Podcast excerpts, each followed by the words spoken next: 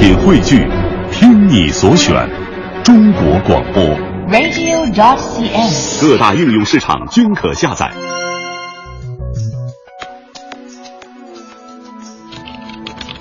每天，每天当你轻敲键盘，轻点鼠标，轻点鼠标，你打开的一个个窗口，你打开的一个个窗口，望向世界。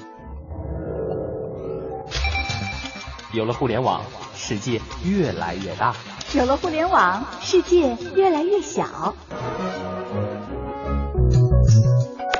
在这里，虚拟与现实模糊了界限。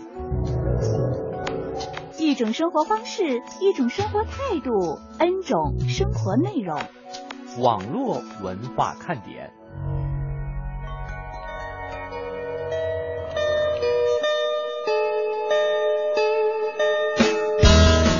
网络文化看点今日微语录。和一个朋友吃完饭结账，他找了半天呢，也没有把自己的这个钱包拿出来，嘴上还不停的嘟囔：“哎，我钱包呢？”我有些尴尬的说：“要不然我来吧。”他推脱了几下之后呢，就答应了。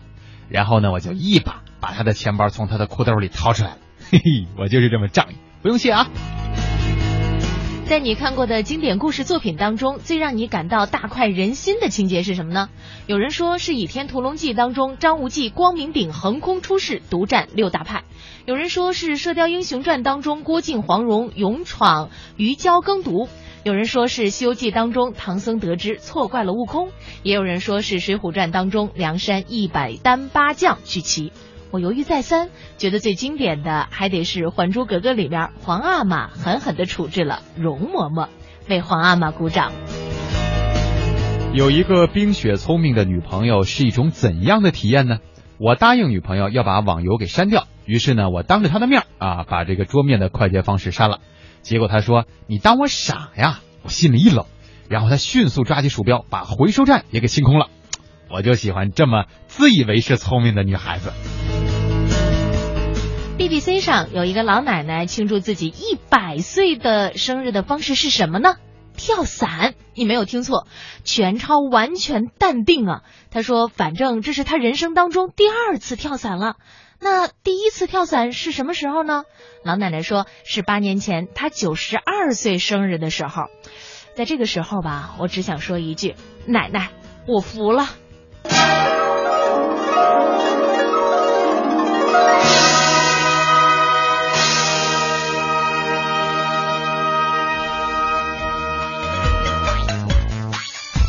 欢迎大家收听来自于中央人民广播电台华夏之声的网络文化看点。下午好，我是文艳。大家好，我是蒙蒂。今天是星期一，我们又开启了全新的一周。是不是在上个星期五的节目当中，大家会觉得有那么一点点奇怪，对不对？嗯，对，这个憋了半天啊，我们终于是憋住了啊，忍住了。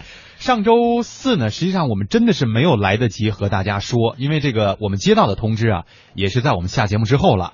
呃，跟我们说这个政协闭幕，对吧？要有一个转播，呃，由此呢引来了，因为这个节目，呃，这个闭幕式啊，正好是镶嵌在了网络文化看点的这个过程当中，嗯，它不是一开始，也不是要结束的时候，所以说呢，那一天的节目的节奏安排，让很多的我们的点心们一开始觉得有一点点摸不着头脑，是不是？嗯，不过呢，我们也在这个今年的两会当中看到了对于互联网发展的我们的一些趋势。现在最火的这词儿啊，就是互联网加和创客了哈。对，所以呢，在星期五的节目当中，实际上大家也应该听出来了，我们两位的这个真正的主持功力，不光是显侃是吧，或者是调侃、啊。我们正经起来的时候，也是一般人受不了的。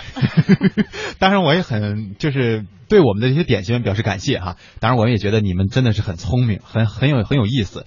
因为在星期五的节目一开始的时候，我们在呃转播之前，我还是登录了一下这个微信公众平台，想看一看大家的这个反应。嗯，呃，很多人就是发来了这种奇怪的问候啊，怎么了？是吧？你们在干什么？然后呢？呃，知道我们要进行转播的时候呢，大家群体不出声了。对，我觉得大家呢应该都是在认真的听，因为咱们对于这些国家的政策方针层面的东西呢，也一定要去了解。这样子的话呢，可能会有助于，比方说各位要是想当创客的话，你就一定要了解相关的政策，才能够让自己在创业的这个路上知道这个发展的方向到底往哪儿走。嗯，今天我们的这个互动话题啊，非常的浪漫哈，就是说你能够想到的最浪漫的事儿是什么？在刚刚过去的三月十四日，上个星期六，被称之为白色情人节。在这一天呢，不知道大家是不是又过了一些比较传统的这种浪漫举动，比方说看电影啊，一起吃饭呐、嗯哼，啊，逛街呀，给送礼啊，对，送小礼物啊，是吧？呃，送礼跟送小礼物怎么听起来级别差那么多呢？对，这现在这个词儿不能随便说啊，就是给情侣之间互赠的这种小礼物啊。对比方说钻戒什么的。嗯，这个钻戒的事儿呢，最近还真的是引发了互联网上的一片哗然啊。对，呃，白色情人节呢，先给大家做一个介绍，起源于欧洲国家，是二月十四日西方情人节的延续。为什么过了这个二月十四还得来个三月十四呢？嗯，也就是说二月十四没过够。对，这个之前我我记得我有一次在微语录当中给大家梳理过，好像全年每一个月的十四号。呃，反正老外说它都叫情人节，什么白色、绿色、黑色、呃粉色，什么乱七八糟的。赤然后橙黄绿青蓝紫呗。对，还有其他的啊，我觉得都能凑够葫芦娃了，你说 是吧？这这这一块过多多多热闹啊！关键是呢，这些情人节呀，可能对于我们需要掏腰包的各位情侣朋友们来说，会觉得有那么一点点被打劫的感觉，是吧？嗯，说我过个节啊，就得有庆祝活动，怎么情人节那么多？哎，我们今天呢给大家说的这个事儿啊，这个小伙子呢挺浪漫的，是一位贵阳的小伙小王，他想在白色情人节这天呢给女朋友一把浪漫，因为十一号啊正好是女朋友的生日，他就想趁机自导一场浪漫的求婚。当晚呀，他把女朋友邀请到家里边，然后把一枚钻戒呢就藏在了蛋糕里。嗯，晚餐之后啊，小王就把这块特制的蛋糕抬到了女友的面前。本来以为女朋友尝过之后发现隐藏的钻戒，哇，很惊喜，对不对？哭得稀里哗啦的啊！然后就会答应了。嗯但是呢，他的女朋友吃了两口就噎住了。对，呼吸急促起来，怎么回事儿？呃，小王呢马上向救援中心求救，女朋友被送到了医院。经过诊断，原来女友的气管啊是被异物给卡住，还好送医及时。这个异物是什么？就是那枚钻石戒指。嗯还好这个戒指被取出来了，还可以进行再次利用。对，所以说玩浪漫的这个心思呢是很好的，关键它也是个技术活啊，对吧？嗯，呃，像我们的有些网友说，你钻戒买大点不就不会发生危险了？也有危险，为什么？这个钻戒太大了呢？因为我们都知道这个钻石还是很硬的，对吧？牙要是崩了呢，也不太好。所以说，这种玩浪漫的方式一定要三思而后行啊。呃，其实很多的时候我们在看偶像剧，会发现里边的这个情节教导大家可以用这样的方式来博取女朋友的一片欢心，嗯是吧？但是实际上呢，这样的浪漫方法到底实不实用，可能对于吃货朋友们来说，还真得好好的考虑一下。你想，这蛋糕在前，谁还顾那里边有没有什么异物啊？对，而且要是说这个蛋糕正好选的又是你的女朋友或者是男朋友啊，特别钟爱的那一款，对，稀里糊涂的狼吞虎咽啊，在小钻戒，就是有人我记得原来那个影视剧当中啊，还出现过说咱那个钻戒啊容易被发现，咱用钻石吧，嗯那，吃完了他都不知道啊，钻石他也不会被噎住啊。这得是十一克拉往上的，是不是才能够达到被发现的效果？鸽子蛋的这种形状才可以是吧？嗯，所以呢，在今天的节目当中，也想问问大家，你能够想到的最浪漫的事儿是什么？有没有去给你的那个他去做过这样浪漫的事儿呢？嗯我们也在这里呢，欢迎大家来把你的浪漫说一说，也许给我们其他的朋友提一些醒儿，特别是那些实用的浪漫技巧。啊，一到下午就犯困，你说这可怎么办呢？呀呀呀呀呀呀呀呀呀！好吧，听网络文化看点呢，谈笑中了解网络文化，斗嘴中感受美妙生活。哎，你看这条互动，如果你想在我们的节目中让其他人听到你的恶搞娱乐精神和销魂无敌回复，快快写下你的答案，并艾特腾讯微博有认证的华夏之声中横岗网络文化看点哟。欢迎小伙伴们添加公众微信，我们一起来调侃。华夏之声网络文化看点，看我哦，看我哦。有人说，真的能在节目里听到我的互动吗？当然，关注微信，坐等回复，哦哈哟。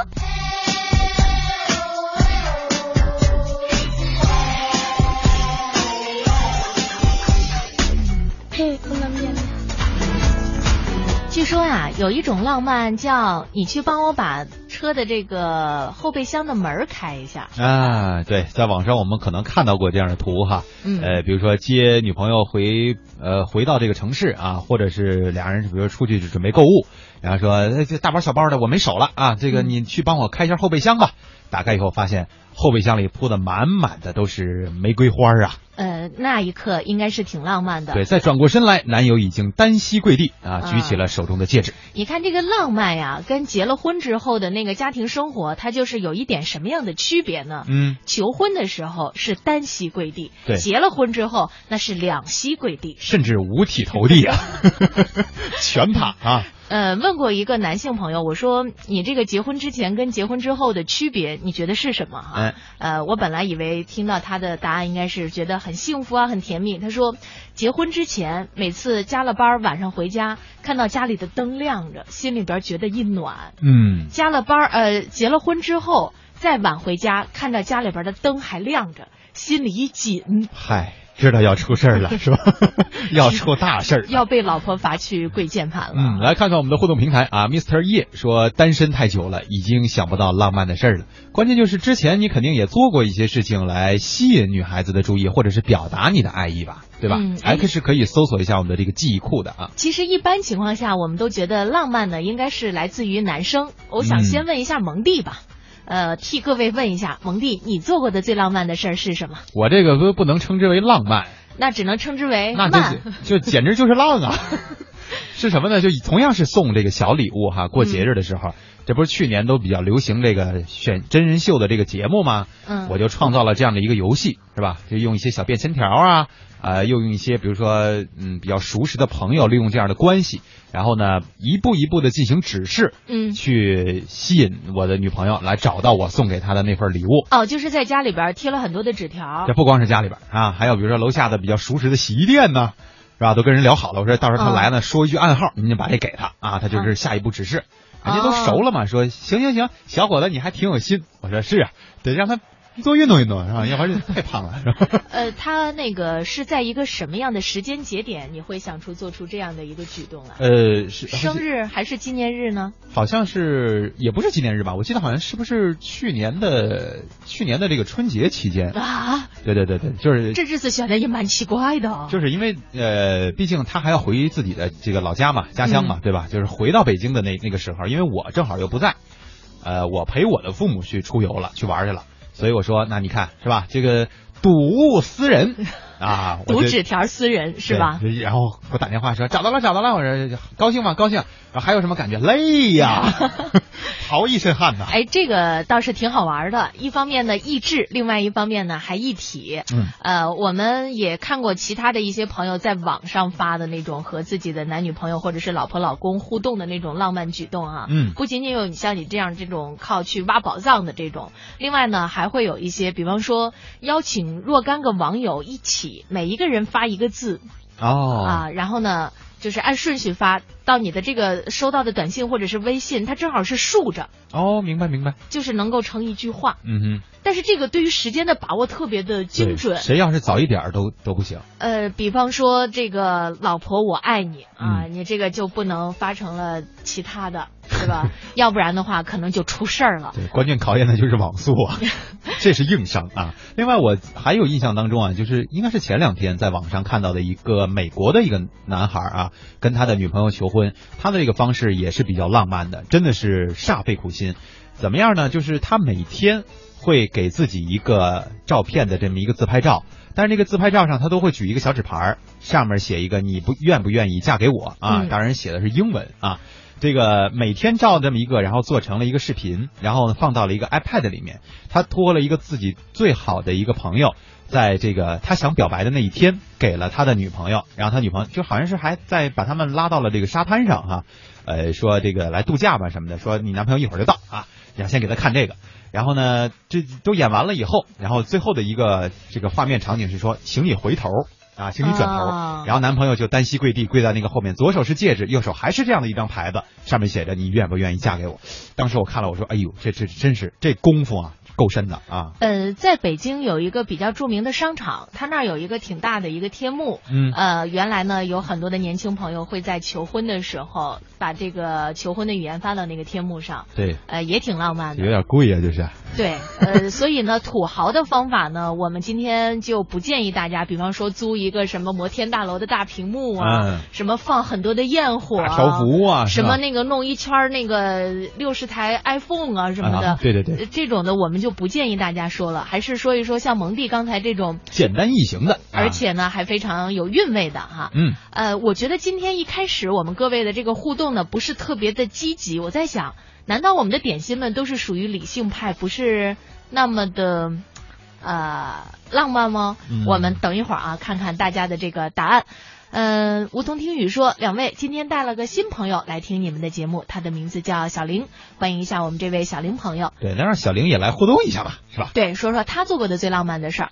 胖妞儿，熟悉的声音，熟悉的味道。两位，我回来了，你们还好吗？嗯，这个陈子健啊、刚才是让我们俩，呃，两四目相对了一下，默默的就都都就明白了啊。他说情人节呢，自己点了一个鸳鸯火锅，自己也要照顾好自己啊。那也是一个普通的星期六而已吧，如图啊，给我们发了一张图，这吃的还挺丰盛的。关键就是我想知道，你既然是在选在这样的一个日子，虽然你说它是普通的星期六，对吧？但是它确实是白色情人节这一天。为什么吃鸳鸯火锅？对，你会不会是左边吃两口，然后换到右边的座位再吃两口，表达一下这种热闹的感觉呢？这得多累呀、好？累啊！那个多情总被无情恼说，我能够想到最浪漫的事，就是能有一个人对我说，不管你用什么方式表达，我都会告诉你我愿意。嗯，爱尔兰咖啡啊，跟我们说个题外话，说昨天又去橙子家蹭饭了，有鸡有鱼，还有腊肉啊，橙子亲亲自下的厨，吃的好饱好饱。关键是我怎么听你们说一聚会就去人家家，你们什么时候出个手，或者是弄点食材，也让人家享受一下啊？还真是，我觉得橙子啊，简直成了我们各位的这个 中转站、中继站，这是。就 是每次聚会的时候，就一定会到家里去哈。这个橙子真的是一个特别特别好的姑娘，为大家呢做饭又有耐心，是吧？嗯呃，然后呢又特别的有水平。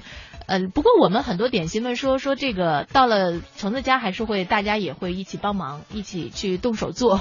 只不过咱们家会换个地儿啊。对，这个天天睡懒觉说本人不太会浪漫。高一那年情人节呢，没有钱买这个花儿，嗯下晚自习呢，路过了一个玫瑰园，顺手就摘了几枝，还被抓住了啊。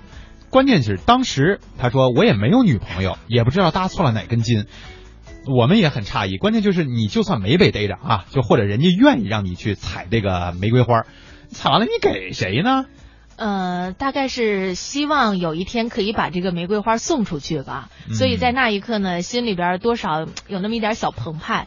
我记得有一年呀，当时还是我男朋友的现任我老公啊，说，哎，那个一会儿呢接一个快递，我给你送了一百九十九朵玫瑰。哟，我说天哪，这家伙什么时候能这么浪漫啊啊而且我说这这得不少钱。后来呢，寄给了我一盒玫瑰茶，我数了数，超过一百九十九。那小花儿啊，是吧？马尾巴豆儿啊，这没读呢吧？在微博上哈，嗯他说怀孕期间呢，老公因为工作不在身边，临分娩那天呢，他正从另外一个城市坐车回来，先发条短信，呃，给我说生个女孩呢，我就养你们娘俩；生个儿子呢，我们爷儿俩养你啊！当时感动的我，阵痛都不算什么了。哎，我觉得这个是挺好的，就是话特别的及时，而且特别的到位哈、嗯，单调旋律说，嗯，浪漫就是一起吃到老呗。这倒挺现实。这是刚才燕儿姐说，你们都现实一点，这真现实啊。就是两个人能够互相的支持对方的吃，而且不以对方变胖为视觉上的这种障碍。对，就是恋爱啊，包括结婚之前呢，都是属于素菜，是吧？豆芽儿。等那个结完婚了以后呢，就变成了荤菜火腿肠 啊。暗月小龙说：“呃，蒙哥二姐，我觉得最浪漫的事儿就是约会。啊，这是肯定的。关键是约会当中都干些什么对，呢？您不能是坐那儿，哎，咱俩约会呢，啊，咱俩约会呢，你这叫啥是吧？这是相声啊。简单快乐说，听听点心们怎么说，学学。嗯，这个逗你玩啊，说我和我老婆啊，天天上班，我骑着单车呢，带着她上下班，我就觉得挺浪漫的。我也觉得挺浪漫的。是因为现在大家都觉得说，啊，这个每天早上就赶时间是吧？有的时候家里勤快点，老婆给做完饭了，哎呦，我我没时间没时间了，你自己吃啊，我就赶紧走了。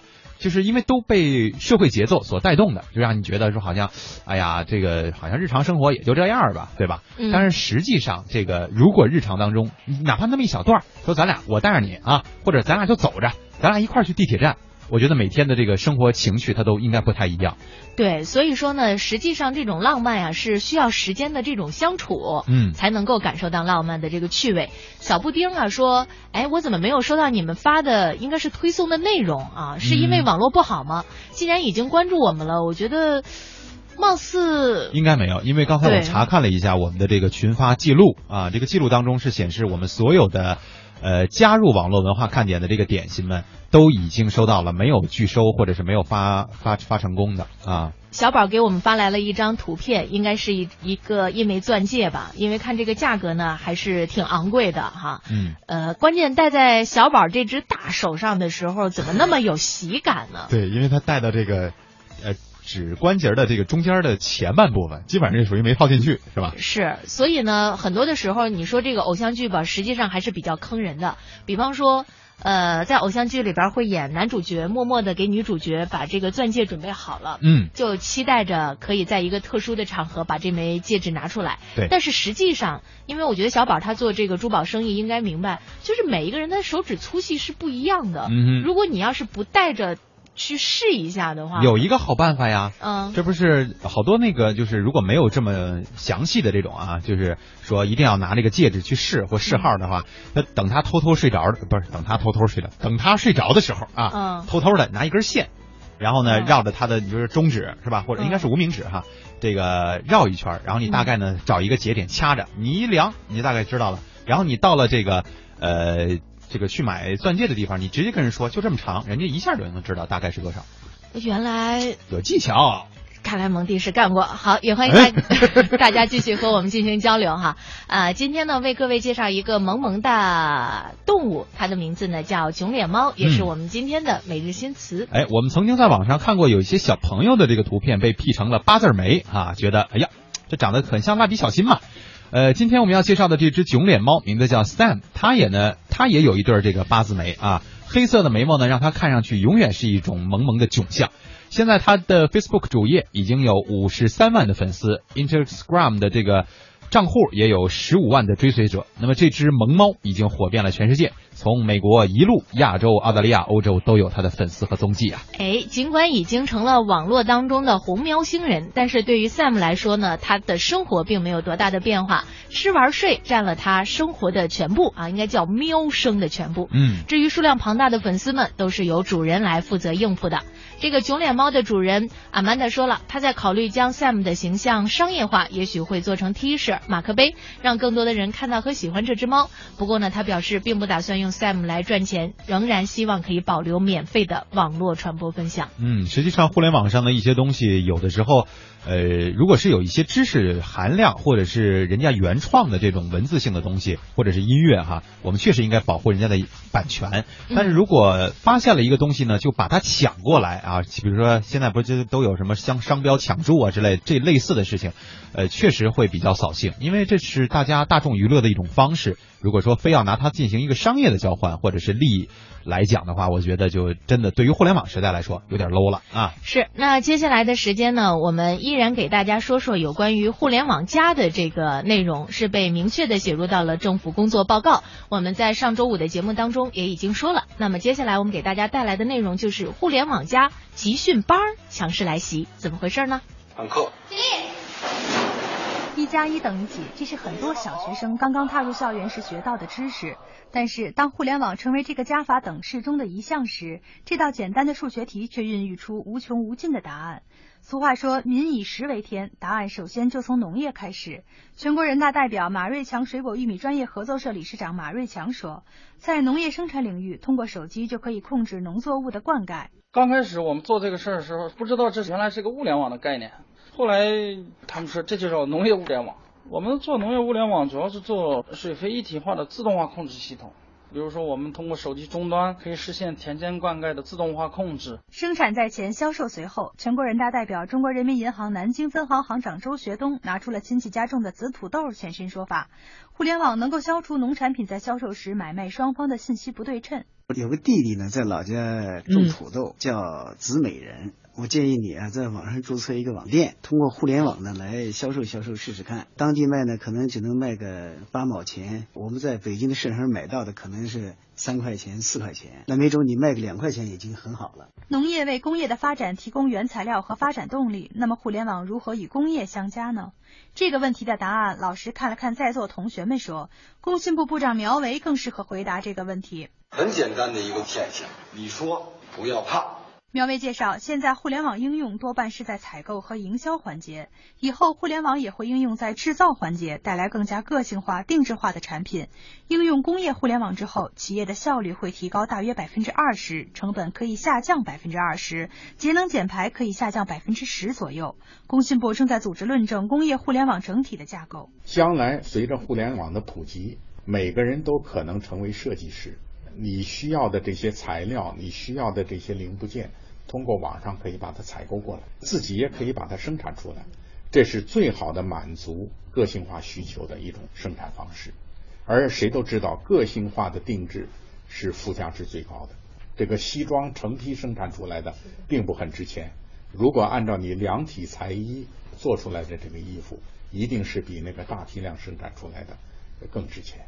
苗圩认为，互联网加既带来了工业互联网，也给传统行业带来了互联网思维，两者融合发展会产生一加一大于二的效果，甚至会出现倍增的效应。互联网企业在发展的时候，只要把这个事情想好，不愁没有钱，往往还要烧钱，不断的烧钱，不断的吸引大家的注意力，不断的有人来投钱，甚至还有你只要使用我的产品，我倒贴给你钱。滴滴打车、快滴打车不就是这么一个模式吗？这都是互联网企业发展的惯性的一个做法。那么把这些呢结合起来是非常好的一个发展模式。在农业和工业之外，互联网加对第三产业能够产生怎样的影响？老师建议同学们翻书找找。大家把书翻到第三十五页。课堂上哗啦哗啦的翻书声之后，就只剩一片寂静。很显然，关于新兴的互联网加第三产业的答案不在书本里，而在实践中。穿着一件印有企鹅标识上衣的腾讯公司 CEO 马化腾同学主动举手，要求回答这个问题。同样，作为全国人大代表，马化腾说：“互联网加的过程对传统行业或许还有阵痛。”他以典型的通信行业作为第三产业的例子。互联网加通信，那就是直通信，就已经是非常成熟了。原来运营商也是很不适应，移动即时通信对运营商冲击很大。但现在你看到运营商越来越意识到，其实大家是鱼和水的关系。数据业务的流量大大超过语音收入的下滑，其实是整个增长是更好的。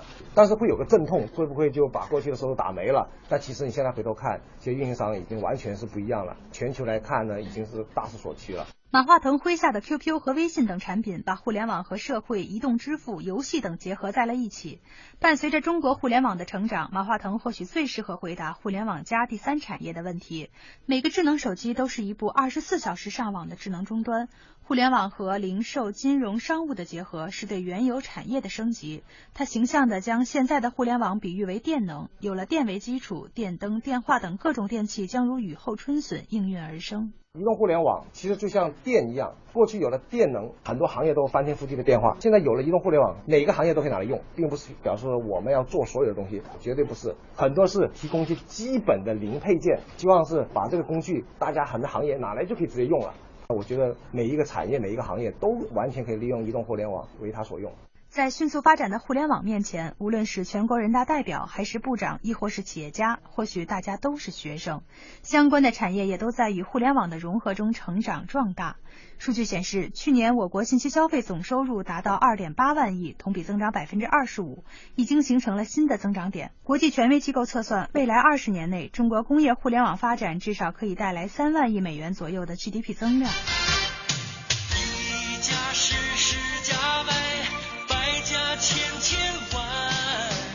没有传统的行业，只有传统的思维。插上互联网加的翅膀，在创新的背景下，农业、工业、第三产业都会孕育出新的生机，迸发出新的活力。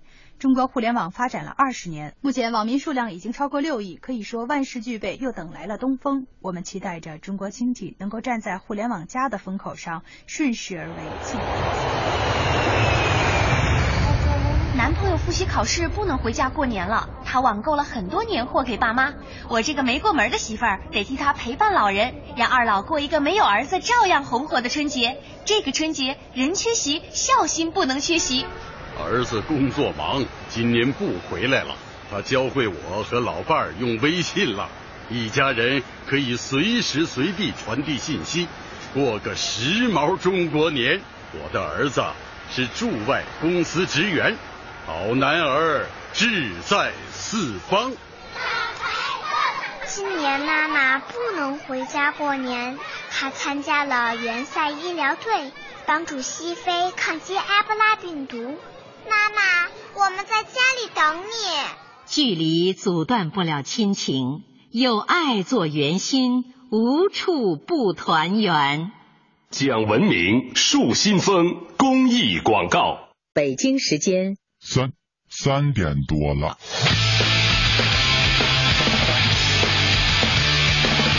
新音量更新发型，期待三点钟来临，准时打开收音机，等到华夏听 I P，听一听啊听一听。我的老板段誉器，上班犯懒偷偷听，身边同事笑嘻嘻，办事小事天下事，今天心情真开心，网络热点在这里，逢听热姐我爱你。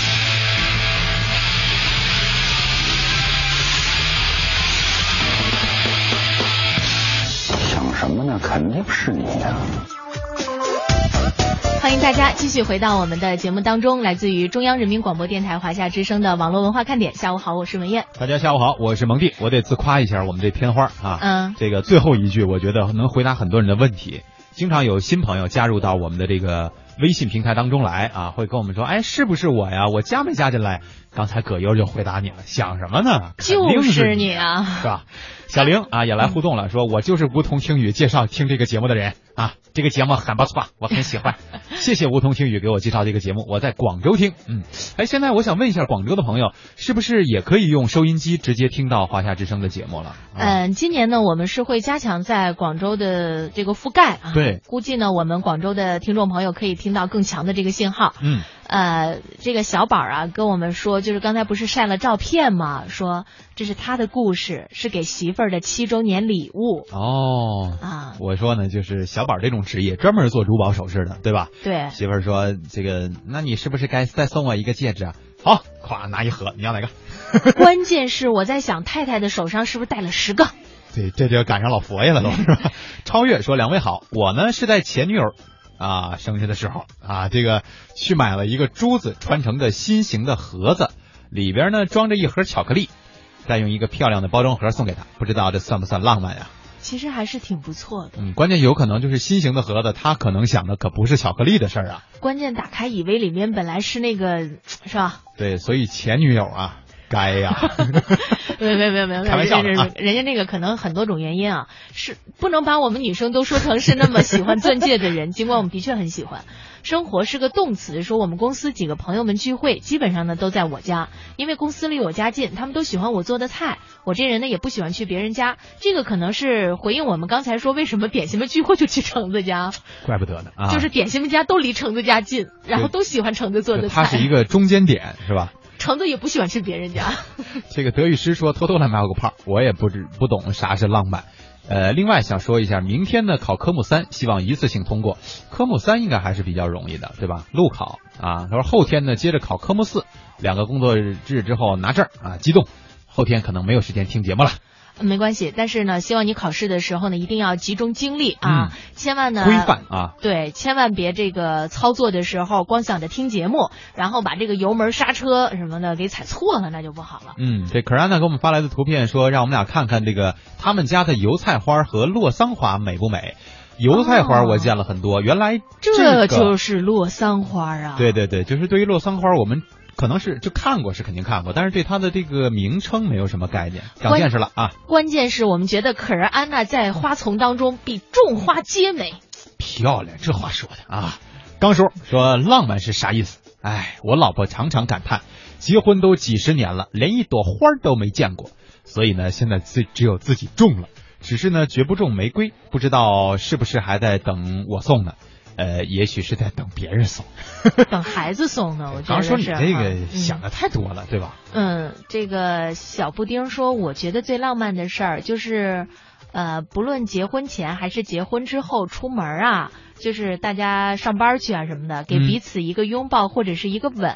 嗯。呃，对，这个确实很重要，因为很多的这个心理学的书啊，上面讲这个夫妻关系和谐呀、什么这种，都会说到这一点，就是很细微的生活当中的一些动作、一些举止，或者是一些小的语言，比如就说我爱你这三个字，对吧？呃，中国人可能就是到特殊情况下，过节、过生日的时候可能会这么说，或者是求婚的时候啊，正常情况下老觉得这没事我就说这个多不好意思呀。但实际上呢，别小看这三个字的魔力啊，尤其是对于女士们来说，这三个字这个作用可大了去了呀。那当然了，呃，小宝说。这个看一下故事啊，我们看到了说，记得前年买了五十分豪华款的满色钻戒，快到和妻子的七周年结婚日的时候呢，特意买了一台无线遥控的直升机。哟哟，这跟那个无人机配送啊，对，跟那个汪峰那个差不多是吧？练习操作了两天，纪念日当天，老婆要上班的时候，我在楼下喊她来窗口，我操作着直升机，吊着钻戒飞到她面前，她摘下戒指之后已经是满脸是泪了。嗯或许这一刻就是铭记一辈子的那一瞬间呀。对这个很新奇的这种方式传达这种爱意的时候，确实容易让人记忆深刻啊。我听着都会觉得要满脸是泪了。你赶紧回家汇报一下。我们今天互动说了，这能是汇啊报吗？这绝对是指示性。要求一下是吧？于燕说：“我最浪漫的事儿呢，就是我们去玩的时候啊，走累了，呃，男的他他就嗯抱着我走，是吧嗯？现在他抱不动，胖了。哎呀，真是真是挺好的哈！看着大家秀出来的这种浪漫和甜蜜呢，我们都特别替大家感到高兴。呃，铁人如花花似梦说，现在用收音机听呢是可以在广州听到节目的啊，嗯是没有问题的。春姑娘说，我也是梧桐听雨介绍来的呀，谢谢梧桐听雨啊，无条听雨，你是干什么的？就是专门给我们做节目介绍的。我们也得正式的声明一下，我们其实真的不认识他啊。没有没有，是至少我们我们的老听众。对，至少他不是我们的内部工作人员啊。对对对，这个对于我们所有热心的这个听众朋友，不停的把我们的节目啊向更多的听友进行推荐，我们也表示一下我们衷心的这种谢意。嗯希望我们此次在举办聚会活动的时候，梧桐听雨也可以携春姑娘以及小玲一起来参加，我们当面的表示一下感谢，让蒙蒂给你跪下，呵，双腿啊还是五体啊，是吧？五体吧。波仔说：“我能想到的最浪漫的事儿呢，就是和自己最爱的人在古稀之年能够携手漫步在夕阳之下。”这个很符合我们曾经看过的很多呃图片方面的这种宣传，对吧？看到这样一幅图片，很多人都能够心立刻静下来，想着自己以后的这种浪漫和温馨的时光。是，所以呢，我觉得生活当中啊，实际上是不乏这种浪漫而又温馨的片刻的。嗯所以呢，也希望大家呢能够好好的把握住，关键是要用心去体会。另外呢，还有一个说法哈，就说这个浪漫吧，多少它是需要花点钱的啊。对，嗯，现在呢，大家手里边有了闲置的这个资金，都希望呢能够去做点投资，好实现资金的这个更大化的一个收益。那在这样的背景之下呢，互联网金融的 P to P 网贷业务也就应运而生了，并且如同多年前团购网站一般风风火火的发展起来。这个时候呢，没有使用过 P to P 业务的听众可能会问，这个到底是什么意思？我们先来给大家解释解释。对，这个在百度百科上的资料呢是这样显示的啊，就是网贷又称网络借款，也就是说个人对个人之间的，跟机构没有任何关系。网络信贷呢是起源于英国，随后呢发展到了美国、德国，呃，还有一些其他的国家啊。这个典型的模式呢，就是网络信贷公司提供一个平台，由借贷双方呢自由竞价，撮合成交。资金借出人获取这个利息方面的收益，并且承担着风险，而资金介入人呢，到期要偿还本金，还有这个刚才说的利息啊。网贷的这个公司呢，会收取一定的中介服务费。现在您听明白了吧？就是以互联网为为平台，让投资人的钱呢，可以找到投资的方向与渠道，从而呢收获更高的这个收益。P to P 网贷最大的一个优越性啊，就是使传统银行难以覆盖的借款人在虚拟世界里边能够充分的享受贷款的高效和便捷。嗯，网贷平台数量呢，近两年来在国内也是迅速增长，迄今比较活跃的大概有三百五十家左右，而总量截止到二零一四年八月。已经有一千六百多家了。对 P to P 网贷的飞速发展呢，这个问题平台数量其实也在不断的上升。有的投资人把几万、几十万的积蓄都砸进去了，看到的只能是再也无法登录的网站，听到的只能是老板已经卷款跑路了啊！据统计呢，二零一四年我国问题互联网借贷平台共计二百七十三家，涉及金额数十亿元人民币。问题主要集中在哪儿呢？就是信息不对称，以及低门槛导致诈骗的道德风险，还有就是自融、拆标、组团等导致资金流断裂，还有就是同业拆借的关联倒闭，以及单人借。款金额较大，导致经营风险等等。嗯，这个数据一出来呢，肯定很多人都会觉得很担心，或或者是很忧虑啊。对于网贷行业来说，也不是什么好消息。所以呢，在刚刚过去的三幺五消费者权权益保护日这一天，由窝头私董会啊主办的窝头私董会暨互联网金融诚信自律联盟就举行了一个成立仪式。成立仪式之上呢，很多记者追问的最多的就是如何防止 P to P 平台携款跑路。加入这个联盟的各 P to P 平台的 CEO 们也发表了自己的看法。呃，为什么有些平台会跑路？我觉得大家都可以思考一下。这里面可能，我认为会有两个方面的原因。那第一个，就这个平台的风险控制可能确实是比较弱啊，风控能力可能比较弱，所以呢，它就形成了比较多的这种不良和坏账，那么它支持不下去了就会跑路。那么第二种情况呢，可能有些平台，就说它本来初衷就不是那么纯。啊，这里面也难免，因为这个这个从事互联网金融的这个参与者数量非常多，背景这个呃多样化，所以呢，这种情况也会导致这个平台跑路。我的想法是这样的，是这样的，就是有多少能力做到做多少事情，所以我们的平台是想怎么做呢？我先准备好，比如比如说我占了百分之五的这样的一个风险贷款金，一旦出现在百分之五以内的坏账率的情况下，我都不打，我都不死。是吧？甚至我可以去加，让他的风险贷款金加大，可以到像银行一样的到十点几。如果再有能力的话，再加大。这个，但是我们也要找一个平衡点。目前为止，我们这个说到我这个平台的年代，我们是按交易额年化的百分之五，百分之五作为风险贷款。说，如果说你在一家小平台，你可以发一些相对来说呃安全一些，相对来说。分散一些，比银行不错的，但是说确实有市场空间的一些项目，这样的话你这个风险是可以预防的。包括我是将来要想防止跑路，我觉得产融结合是一个方向。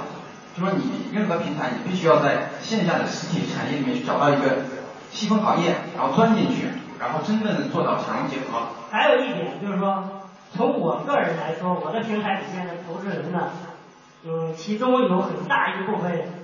呃，也是我的熟人、朋友、邻居啊。当然了，这里面也有他们发展的一些客户。那么这里面呢，每一个投资人甚至都在监督着我，这个监视着我。所以呢，我如果跑路的话，可能第一时间这些人就会去报案，因为他们能看到我每天的上下班啊什么，他们都知道。所以说，我在这个投资人群里面啊，我的一举一动大家都知道。看来呢，在这个网贷行业当中，对于增强投资者的信心也是有了很强的意识。如果没有良好的声誉呢，恐怕还没有在市场当中搏杀，就已经被消费者遗弃了。互联网金融的发展目前势头还是很猛的，多家互联网龙头企业对这个领域也是虎视眈眈。所以呢，这个网贷平台的自律联盟，同时也是抱团取暖的一个举措。平安理财网的创始人兼 CEO 吴永峰说起成立窝头私董会的原因，是基于下面的一些考虑。为什么叫窝头呢？首先是这个，现在我觉得互联网金融行业是最艰难、最困难的时期。然后这个艰难两个字呢，我就想起了这个窝头，嗯，因为窝窝头嘛，吃苦嘛，这是其一。然后其二呢，这个窝头有我投的谐音，对于这个互联网金融 P to P 平台来说是一个很好的寓意。然后这个其三呢，这个窝头很干，我们这个呃诚信自律联盟窝头四董会也是希望大家这个聚合共赢，然后资源资源共享，分享干货。这个是窝头司董会这个窝头的由来。对于网贷平台来说，是自律联盟加抱团取暖。吴永峰说了，自律联盟成立之后呢，会定期的举行 CEO 们之间的这个 party，大家资源共享，互通有无，也在某种程度之上可以形成互相监督的效应。当年的团购网站一度是千团水平，后来急剧的市场淘汰之下，众多团购网站纷纷关门，而网贷平台却在这个时候开始抱团取暖，让人感到非常的意外。抱团之后，是否还存在着？竞争呢？我们来听一下这个吴永峰的说法。现在正好是国家监管政策没出台的时候，我们所有人都希望有监管政策。所有所有想做平台、想踏踏实实这个去做平台的人都想有一个自律的组织，这个是其一。我们大家求监管、求自律。这个是这个正好在这个时时间节点，这是其一。其二呢，实际上我是觉得现在大家有很多合作的点，比如说我的技术能力比较强，技术水平比较强，我可以输送给其他的平台。很多平台技术能力比较弱，这个实际上是有结合点的。然后第二一个，比如说我的项目做的非常好，非常安全，其他的平台项目很缺。也不安全，我可以给他提供一些项目，这个这是第二。第三呢，我们在风控风控上，因为平台的核心还是风控，在风控的这个呃水平、风控的选人、风控的标准上，我们其实都可以共享。实际上，这个资源整合是为了聚合共赢。网贷平台的联合发展，实际上是整个行业发展到今天的一个必然结果。如果以此为示范效应，对其他网贷平台平台形成积极的影响，那么对于网贷行业的健康发展也是一个利好消息。而对于投资者来说，不盲目相信高额回报，实际上是我们投资的一个必然准则。我们来听一听京都贷呃执行董事张文亮对我们投资者的一些建议。呃，我会建议他们去甄别这几点。第一，这个平台首先它是不是一个独立托管的平台？第二，看它的平台的这个呃它的团队背景啊，包括它的这个风控背景、风控团队能力。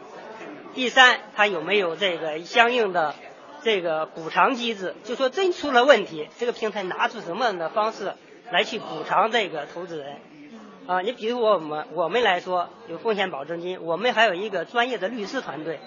那么出现了，假如说真的出现了问题，假如说我的这个担保方、第三方担保他不能够这个呃承担他的担保责任，那么我的这个律师团队就会帮助这些投资人一起去去这个追究借款人、担保方的这个法律责任，而这些东西呢是不需要投资人去专门去跑路也好，去去这个组织也好。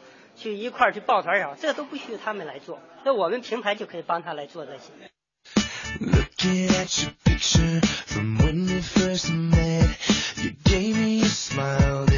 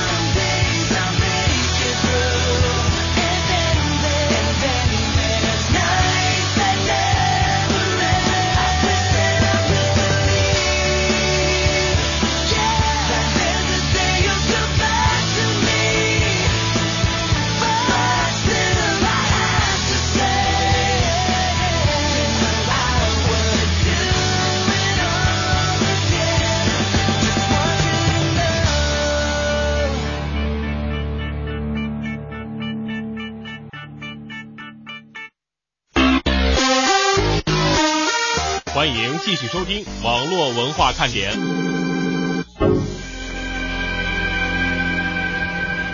准备好了没有？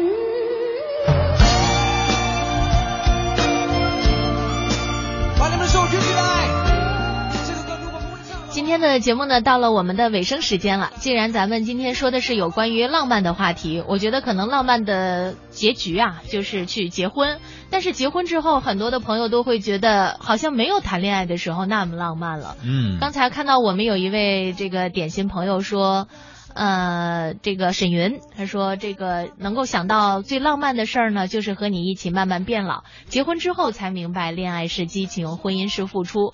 所以像这个歌啊，唱的特别的好，但是真正过起日子来，实际上没那么美妙。对，我们再说一个动人的故事啊，来自于小宝的这个分享。他说呢，送在七周年的时候哈、刚才提到、说送给老婆的这个戒指是欠他的，因为呢当时他们是裸婚，什么都没有，那个时候呢就娶了她。结婚连戒指彩礼什么都没有，而她义无反顾的就嫁给了小宝，所以呢一直对他挺愧疚、挺感激。每年特殊的日子都会送他礼物，这么多年呢一直坚持那份对他的浪漫。特别和要和大家说一说，这个夫妻之间是要有不定时的惊喜和浪漫，这样感情才能够长久保鲜。千万不能有了结了婚啊就老夫老妻，就不要浪费钱这样的想法。礼物呢其实可大可小，不一定要很贵，但是心意一定要到，一样会很开心的。一直都在，我觉得这个也挺浪漫的。他说去年结婚一周年，偷偷的买了一个带呃一对儿哈，不能买一个 带钻的耳钉送给老婆了。过年的时候呢，买了带钻的戒指。我说今年结婚周年不一定有时间，现在呢就先买了。我老婆就问我了，说这项链、耳环、戒指都满了，明年看你能买什么？我就回了一句：明年在县城首付买套房，送你一个属于我们的家。哇哦，压力不小啊！口气也不小啊。再来说说比较逗的了哈，这个小慧呢说，最后我来冒个泡吧。俺家的那位呢不怎么懂得浪漫，要买一些浪漫的礼物还要征求我的意见，哎，真羡慕我们那些点心们呐。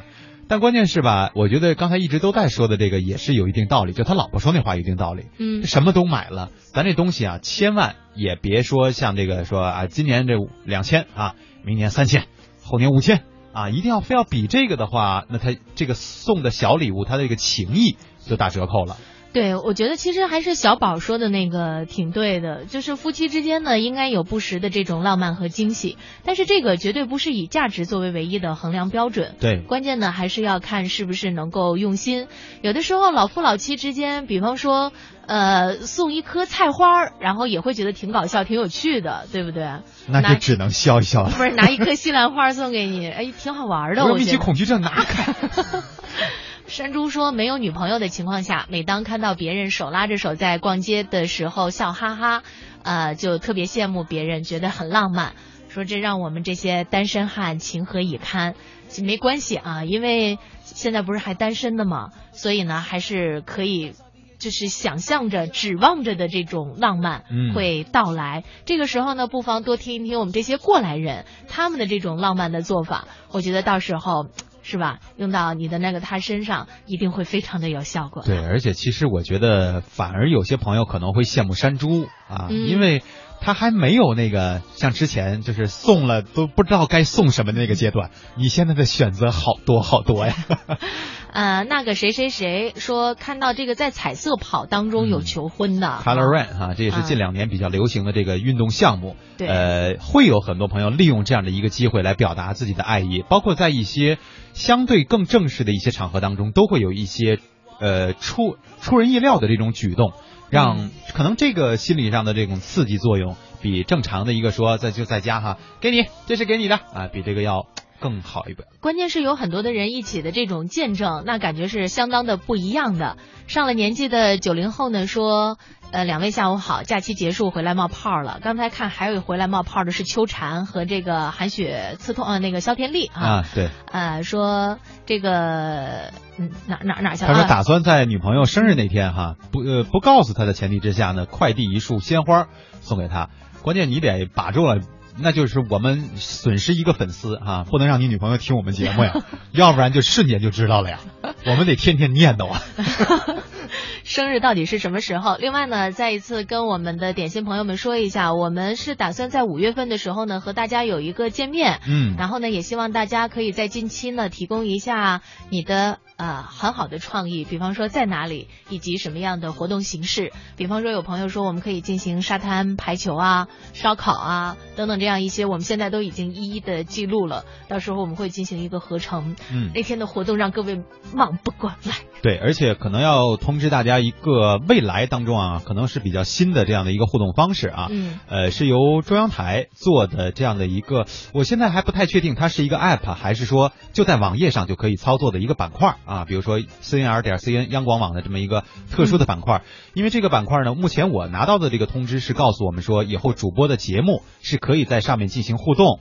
同时呢，也可以有这个节目的直播和录播，因为毕竟涉及到一个节目版权的问题。那么中央台自己做的这样一个板块就都是 OK 的了，大家可能收听起来也会很方便。我们共同期待啊。嗯，好消息。总而言之呢，传统媒体和新媒体的这个拥抱和融合，产生的就是互联网加的效应。嗯，同时就是要跟大家说的，说明特别说明的就是，呃，这个板块的第一次上线，就是我们不太现在还不太知道到底是什么时候哈，但是只要它一上线，首当其冲所推出的十四档节目当中，就有网络文化看点。哦啊耶！这是我们争取到的啊。今天的网络文化看点呢，到这里要和大家说一声再会了。另外，再一次提醒一下大家，明天依旧是星期二，我们依旧是没节目的。对，明天我们要进行一个学习啊。，对，呃，我们星期三再见。别打开收音机的时候，太惊讶。嗯，好了，下期节目再会。拜拜。祝我相见。